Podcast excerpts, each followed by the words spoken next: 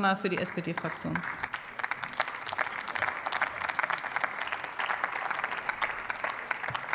Sehr geehrte Frau Präsidentin, liebe Kolleginnen und Kollegen! Ähm, Debatten mit EU-Bezug werden ja von einigen Leuten nur dann geführt, wenn sie was zu meckern haben. Leider merkt man das bei uns im Hause auch immer wieder, und ich denke da besonders an die Fraktion, die hier ganz rechts sitzt.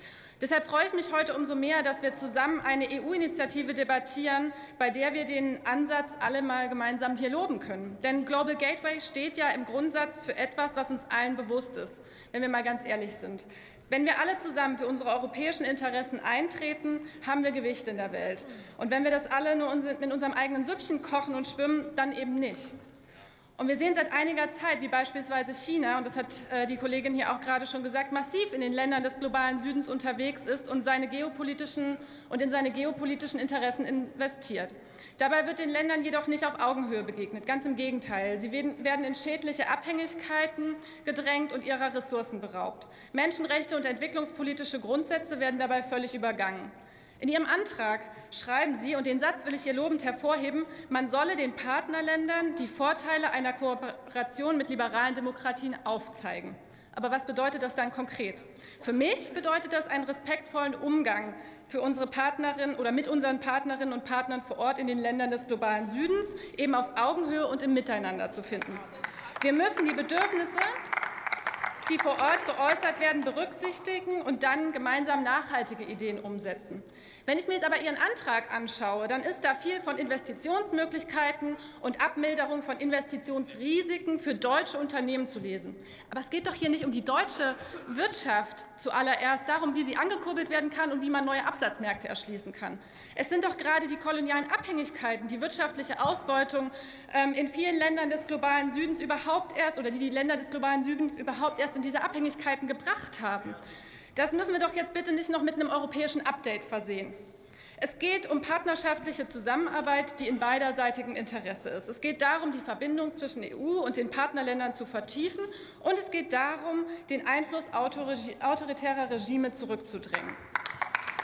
Und mir fehlt da vor allen Dingen ein Aspekt, liebe Union. Der im vorliegenden Antrag wurde ja vor allen Dingen unter der Federführung Ihrer Entwicklungspolitiker verfasst.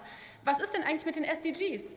Haben Sie die vergessen oder waren die Ihnen einfach zu unwichtig, um sie zu erwähnen? Ich als Entwicklungspolitikerin finde jedenfalls, dass bei Global Gateway die SDGs ähm, in den fünf definierten Bereichen Digitales, Klima und Energie, Transport, Gesundheit sowie Bildung und Forschung immer mitbedacht werden müssen. Die EU-Kommission hat ihrerseits schon im Dezember 2021 versichert, dass Global Gateway vollständig die Agenda 2030 und auch auf das Klimaabkommen von Paris abgestimmt ist. Darauf müssen wir auch weiter beharren, das ist klar. Der Bundesregierung und insbesondere Bundesministerin Schulze ist es sehr, sehr bewusst. Gemeinsam als Ampelkoalition setzen wir uns für eine zügige Umsetzung von Global Gateway ein. Und tatsächlich geht es bei Global Gateway ja bereits voran.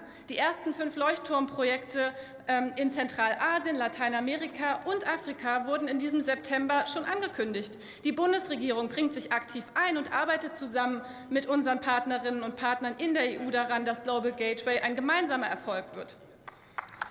Mir persönlich ist es aber auch wichtig, dass die EU-Kommission transparent agiert, was die Global Gateway-Initiativen angeht.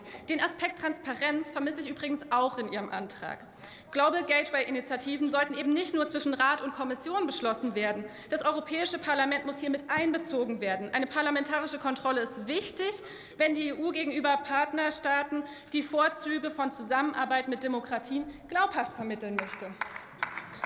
Ich bin sicher, die Bundesregierung wird sich dafür einsetzen, dass Global Gateway ein Erfolg wird. So wie die EU geostrategisch, wird die EU geostrategisch gestärkt.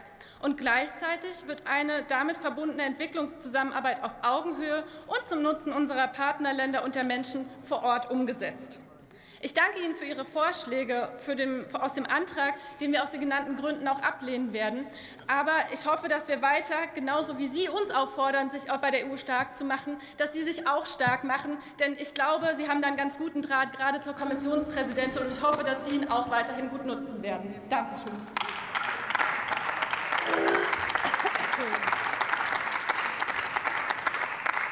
Professor Harald Weil hat jetzt das Wort für die AfD-Fraktion.